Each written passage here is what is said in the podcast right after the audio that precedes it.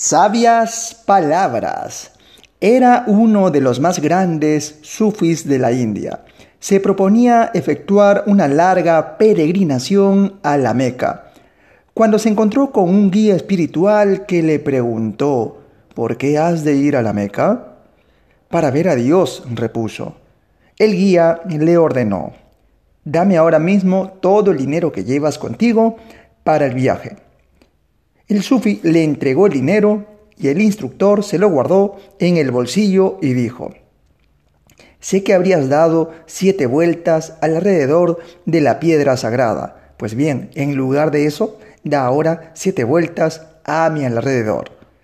Obedeció el sufi y dio siete vueltas alrededor del guía, que luego le dijo, Ahora sí has conseguido lo que te proponías ya puedes regresar a tu casa con el ánimo sereno y satisfecho.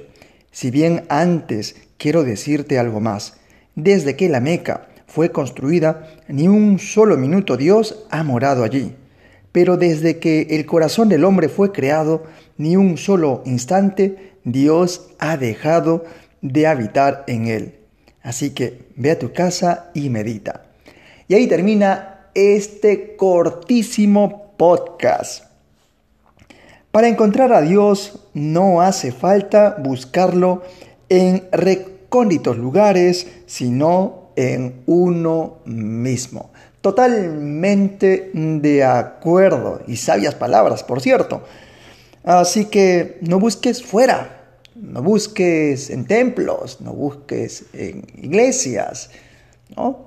Eh, busca en ti mismo, Dios está en nosotros. Eso sí, necesitamos un espacio tranquilo para poder meditar y mágicamente los templos, iglesias tienen ese ambiente para poder conectarnos con Dios en ese silencio, ¿no? en ese espacio tranquilo para poder encontrar a Dios.